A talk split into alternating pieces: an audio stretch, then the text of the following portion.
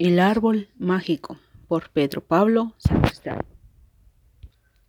Hace mucho tiempo, un niño paseaba por un prado, en cuyo centro encontró un árbol con un cartel que decía, Soy un árbol, encantado, si dice las palabras mágicas, lo verás.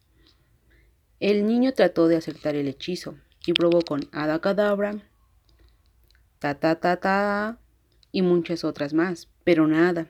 Rendido se tiró suplicando, diciendo, Por favor, arbolito, ábrete, por favor, arbolito, ábrete. Y entonces se abrió una gran puerta en el árbol. Todo estaba oscuro, menos un cartel que decía, Sigue haciendo magia.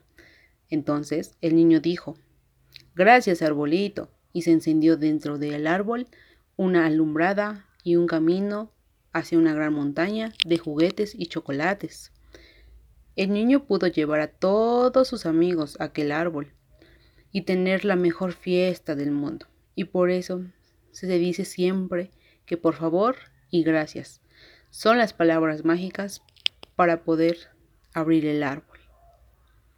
Colorín colorado, este cuento se ha acabado.